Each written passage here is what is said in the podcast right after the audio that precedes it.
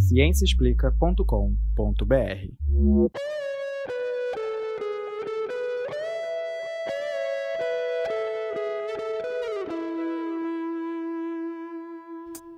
Este é o Microbiando, o podcast que traz novidades do mundo da microbiologia e imunologia para você.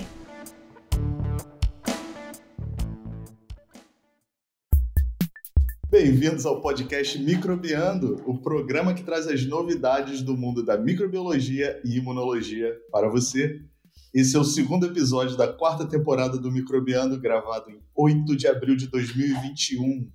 Meu nome é Leandro Lobo, eu sou professor do Instituto de Microbiologia da UFRJ e eu estou aqui hoje com minhas colegas, né, minhas colegas de, de microbiologistas, a professora Rosana Ferreira, também do Instituto de Microbiologia da UFRJ. Oi, gente. E com a nossa, com a Adriana Cabanelas, que atualmente a Adriana está trabalhando com diagnóstico de Covid, né, Adriana? Isso aí, fazendo teste de Covid todo dia. Uau! Bom, eu queria que você tivesse menos trabalho. Eu quero que você tenha um emprego, mas eu só queria que não fosse isso, que não fosse eu necessário. também. Eu gosto do emprego, mas eu gostaria de fazer menos testes. eu gostaria que fosse que não fosse necessário fazer esses testes, né? Infelizmente, a gente ainda está no, no meio da pandemia. Bom, hoje nós vamos falar de um problema que tem infernizado a vida dos cariocas. Parece que já está virando rotina. Chega o verão aqui no Rio de Janeiro, começam os problemas com a água. É, a gente nem está falando da chuva. As chuvas de verão acontecem todo ano, né? E sempre causam problemas na cidade, especialmente nas comunidades. Todo ano temos desabamentos, alagamentos e pessoas feridas. Já é de praxe aqui no Rio. É. E apesar da chuva ser um fenômeno natural, as autoridades já poderiam ter feito alguma coisa para minimizar esses danos, né? Afinal, todo ano é o mesmo problema. Todo mundo sabe o que vai acontecer. Pois é. O nosso assunto de hoje também é um fenômeno natural e, pelo jeito, vai se tornar algo comum. Porque hoje nós vamos falar da geosmina que, e, e aquele sabor esquisito que ela deixa na água que a gente consome. Será que tem alguma coisa que o poder público pode fazer para evitar isso? E se você está se perguntando por que um podcast de microbiologia está falando sobre geosmina, a gente explica. A geosmina é uma substância produzida por bactérias. Isso aí, a geosmina é produzida por bactérias. Essa substância é um terpeno. Para ser mais exato, é um sesquiterpeno. Terpenos, pessoal, são moléculas orgânicas naturais. Muitas plantas produzem esses terpenos e, e eles têm diversas funções. O aroma de muitas plantas e ervas, por exemplo, eles vêm desses terpenos. O da lavanda, por exemplo. É, eles também servem para atrair insetos polinizadores e também como defesa das plantas como parasitas. É, e muitas substâncias ativas de remédios são terpenos. Tem muitos fitoterápicos que são derivados desse tipo de molécula, e muitos estão em fase de pesquisa ou de testes clínicos. É, e alguns exemplos de terpenos com atividades benéficas para a nossa saúde que estão sendo investigados são o limoneno, o pineno, o humuleno e o mirceno. E alguns já são usados e bem caracterizados, tipo a artemisinina, que é uma droga para tratar a malária e que inclusive é da mesma classe dos sesquiterpenos da geosmina. É, nós já falamos de artemisinina em um podcast no passado, que eu nunca consigo lembrar o, o episódio que eu cito. Mas tudo bem. A geosmina é um terpeno feito por micro-organismos que vivem no solo, particularmente por bactérias da família Streptomyces. Essa família de bactérias é famosa por produzir muitos antibióticos que nós usamos para tratar infecções. Uns 15 anos atrás, sequenciaram o DNA de uma espécie, a Streptomyces coelicolor, e foi aí que descobriram como a geosmina é produzida.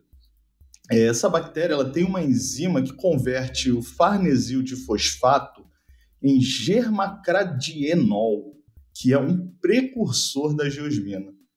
É, essa mesma enzima ela transforma o germacradienol em geosmina. A geosmina é um álcool bicíclico volátil e o nosso nariz é muito sensível para essa molécula. Nós conseguimos sentir até cerca de 0,7 partes por bilhão de geosmina. É, e nós somos tão sensíveis ao cheiro de geosmina que quando a chuva cai na terra seca e joga as moléculas de geosmina no ar, nós sentimos o cheiro. Sabe aquele cheirinho de chuva? Então, é a geosmina. E tem até um nome para esse cheiro de chuva, se chama petricor. É bem romântico, né? Acabou com a magia do cheirinho de chuva.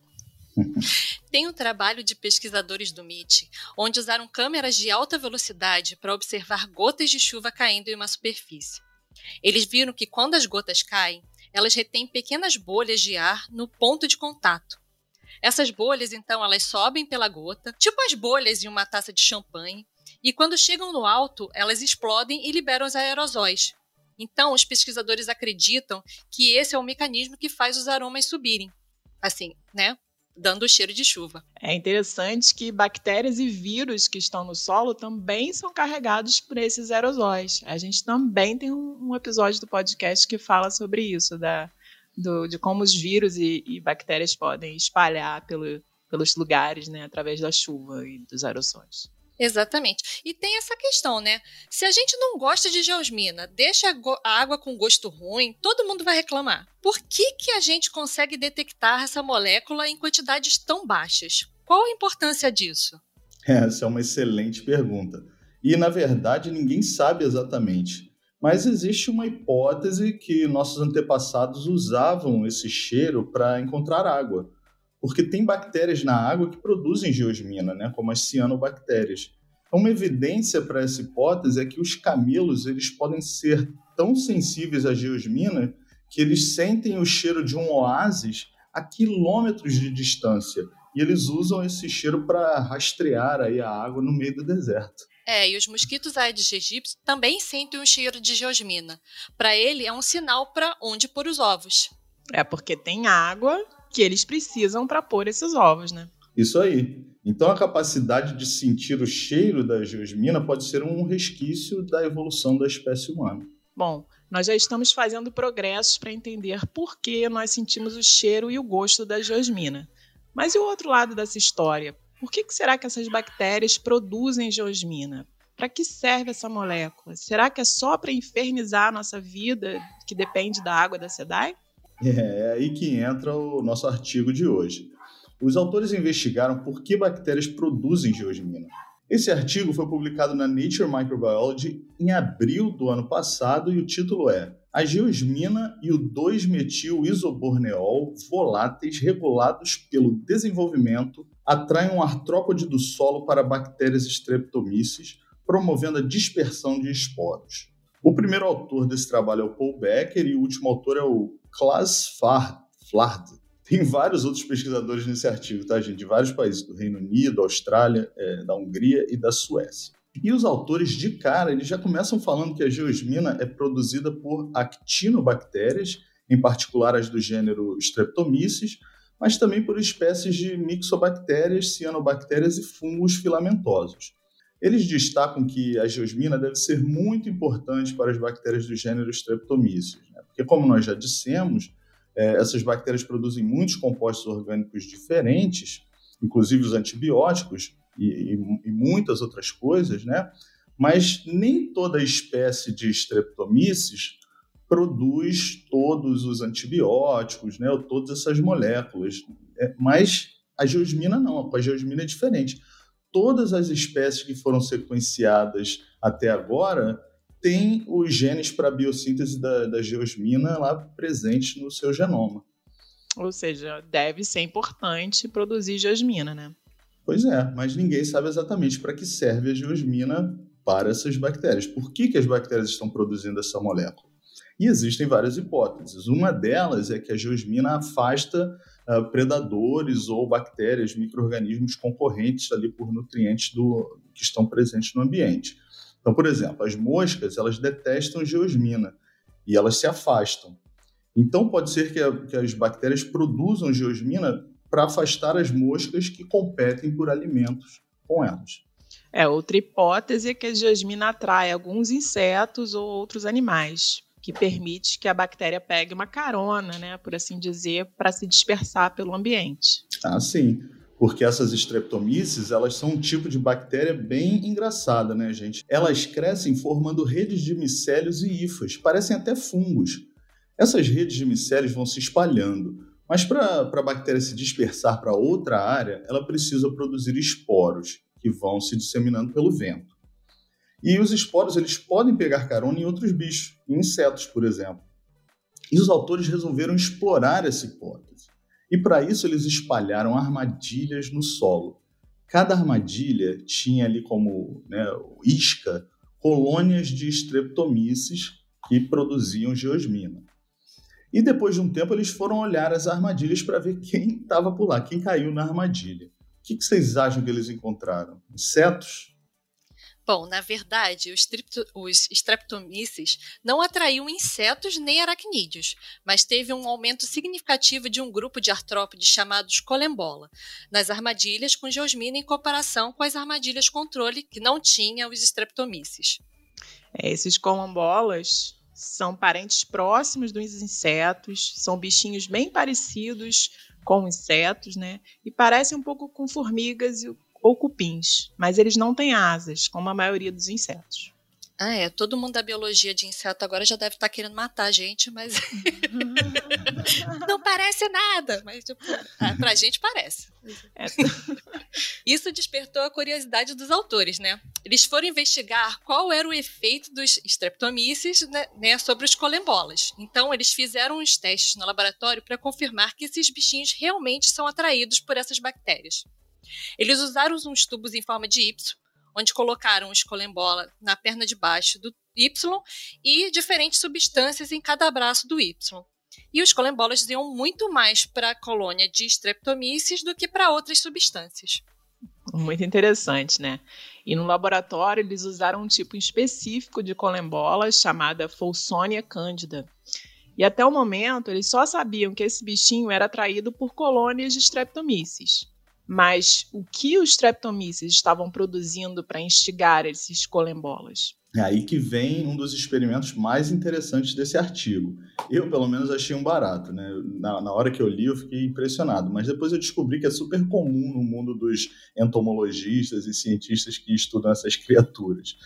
Eles fizeram uma antenografia, gente, também chamada de detecção eletrofisiológica antenal que é um método para avaliar se a antena de um inseto, ou nesse caso né, de um artrópode, responde a um estímulo.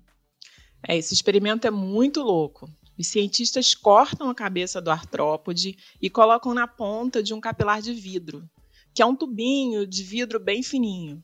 Depois eles conectam eletrodos de cloreto de prata a esse capilar e na antena do artrópode e passam uma corrente elétrica. Ah, os compostos voláteis produzidos por Streptomyces são separados por uma técnica chamada de cromatografia gasosa. Aí eles coletam diversos compostos voláteis e jogam um soprinho na cabeça cortada. Depois é só monitorar se acontece alguma mudança na corrente elétrica que está passando pela cabeça cortada. Se acontecer, é porque a antena reagiu a esse estímulo. É muito louco isso, né? Fica lá a cabecinha do artrópode e eles vão jogando os compostos voláteis para ver se tem alguma reação na antena. Bizarro pensar em fazer isso, né? Quem, foi o primeiro a decidir? Não, esse, esse teste já existe há mais de 60 anos, sabia? É uma técnica bem antiga e estabelecida. Bom, mas adivinha aí quais compostos estimulavam as antenas da Folsonia cândida no nosso artrópode? Bom, se você pensou na geosmina, acertou. Outras moléculas que estimulam bem uh, as antenas da Folsônia são o germacradienol e o germacreno, o germacreno D. Essas duas moléculas elas são geradas aí como produtos secundários da síntese da geosmina. Uh, tem uma outra molécula também que é um monoterpeno, que é o MIB2, né, que é aquela que está no título do artigo, é o 2-metil-isoborneol, que também estimula as antenas dos bichinhos. E o MIB2, que vou parar de falar aquele nome e vou começar a chamar de MIB2, tá? Também contribui para o cheirinho da chuva, de, terra molhada. Deixa eu ver se eu entendi essa técnica. Eles cortaram a cabeça dos artrópodes, colocaram uma solução que conduz corrente em um equipamento com eletrodos de prata, né, que é o mesmo tipo que a gente usa para medir pH em solução. E aí eles jogam os produtos voláteis que foram separados por cromatografia gasosa e ficam monitorando qual desses produtos que faz a antena reagir. É isso? É isso aí, é isso aí. Tem muitos nomes complicados aí nessa explicação, né? mas até que é simples de entender o princípio. E cada vez que eles testavam um composto novo, eles usavam uma cabeça nova. Deve ter um, um limite de tempo aí para a resposta acontecer, né? É, imagina isso, é quase experimentos com zumbis, né? Acho que eu vou até mudar de área quando me perguntarem é, o que eu trabalho, eu vou poder responder que eu trabalho com cabeças de zumbis. é muito legal. Uh, mas, assim, esses experimentos, uh, além de ser uma técnica interessante, eles deixam claro que os colembolas detectam o cheiro da geosmina. Mas resta a pergunta, por quê? Para que serve isso? Se eles comem os streptomyces, então o cheirinho é tipo um cheiro de churrasco, assim, para atrair a gente. isso aí. Os autores até comentam que os colembolas preferem fungos, mas que também comem bactérias. A questão é, qual o benefício disso para a bactéria? Será que existe algum? Né? Porque se a bactéria está produzindo esse cheirinho e, a, e aí os colembolas conseguem detectar, eles vão lá e atacam as colônias e comem as bactérias. Mas será que existe algum benefício, então, para a bactéria produzir a geosmina?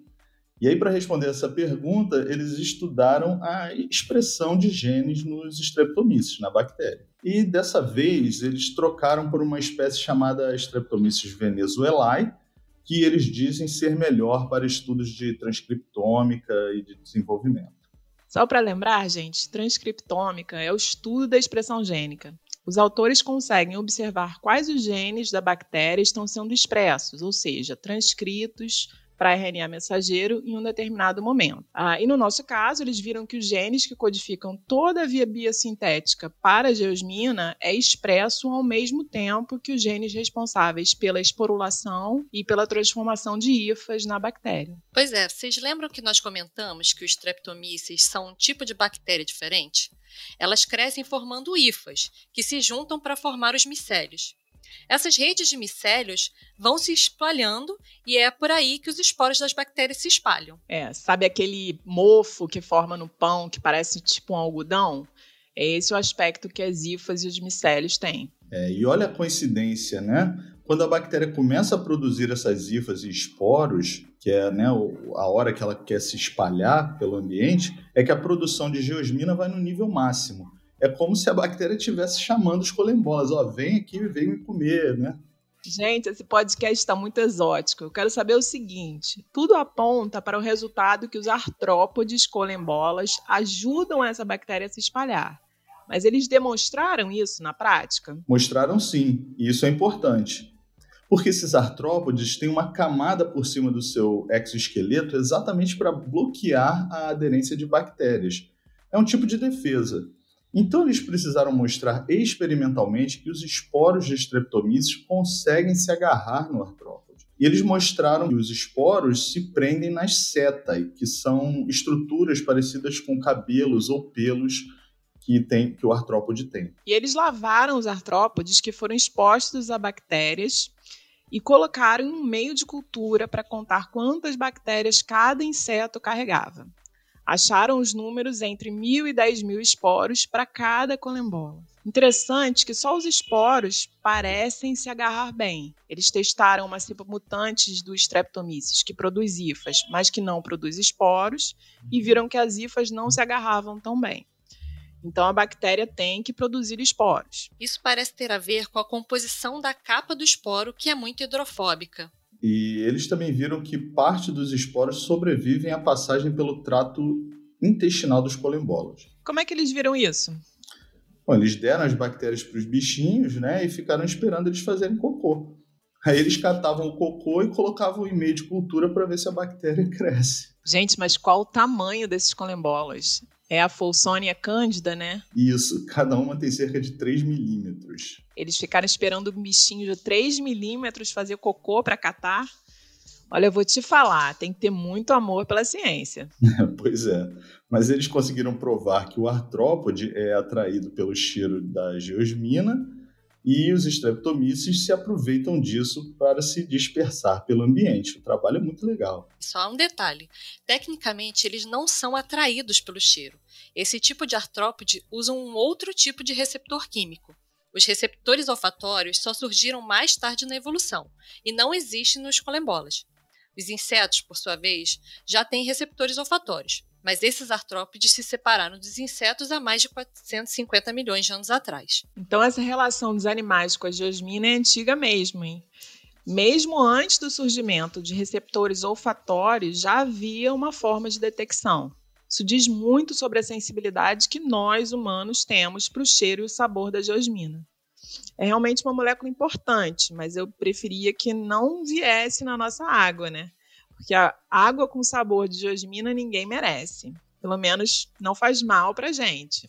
Não, não faz mal não, mas tem um detalhe aí. Muitos micro-organismos que produzem geosmina e o MIB2, eles podem produzir outras substâncias tóxicas, né, como as cianobactérias, que produzem cianotoxinas, que podem fazer mal para o fígado e até podem ser neurotóxicas. Só que essas cianotoxinas, elas não têm o cheiro como a geosmina e o MIB2. Então a geosmina poderia ser usada como um sinal de alarme para essas substâncias tóxicas?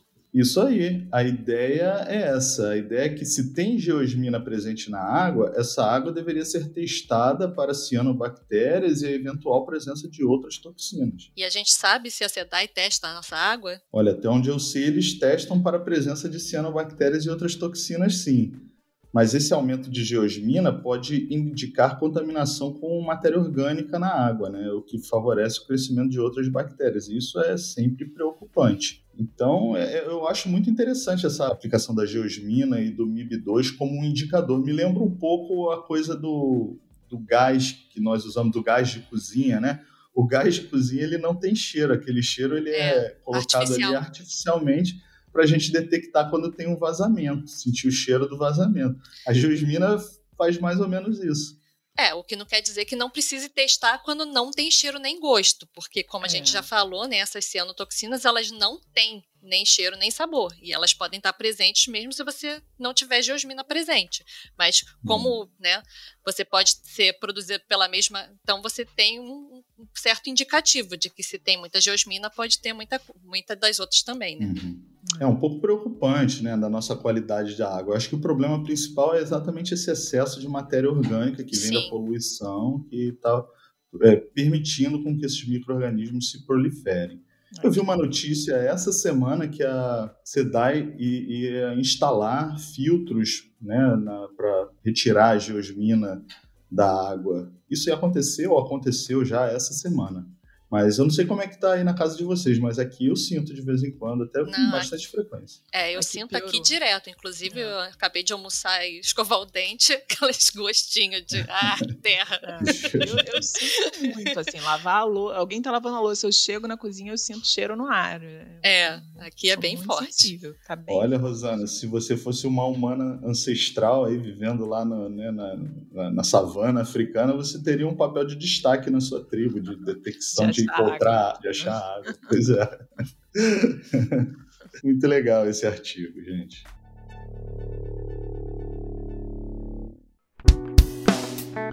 Bom, pessoal, esse foi mais um episódio do Microbiando e eu espero que vocês tenham gostado desse tema e da discussão. Mandem sempre as suas perguntas e dúvidas para a gente, comentem lá nas nossas redes sociais. Uh, todas elas são microbiando, então nós estamos no Twitter, no Facebook, no, no, Instagram, no TikTok. Você pode também mandar por e-mail, que é o microbiando.micro.ufrj.br, né, com todas as suas dúvidas, dicas e sugestões, e nós vamos tentar responder. Ah, proponham temas também. Muito bem, proponham temas, exatamente. O podcast Microbiando tem o apoio do Instituto de Microbiologia Paulo de Góes e do Instituto de Biofísica Carlos Chagas Filho, ambos da UFRJ. Além disso, nós temos o apoio da, de várias sociedades científicas, como a Sociedade Brasileira para o Progresso da Ciência, a Sociedade Brasileira de Imunologia, de Microbiologia e a de Virologia, além do site A Ciência Explica, nosso parceiro, né? Para quem não conhece, dá uma uma procurada aí no, no acienciaexplica.com.br e no Marketplace iBench. Esse episódio foi produzido e editado pela equipe do Microbiando. A trilha sonora é, foi produzida por Daniel Vasquez. Então, até a próxima, pessoal. Tchau, tchau. Tchau, tchau, pessoal. Tchau. Ciênciaexplica.com.br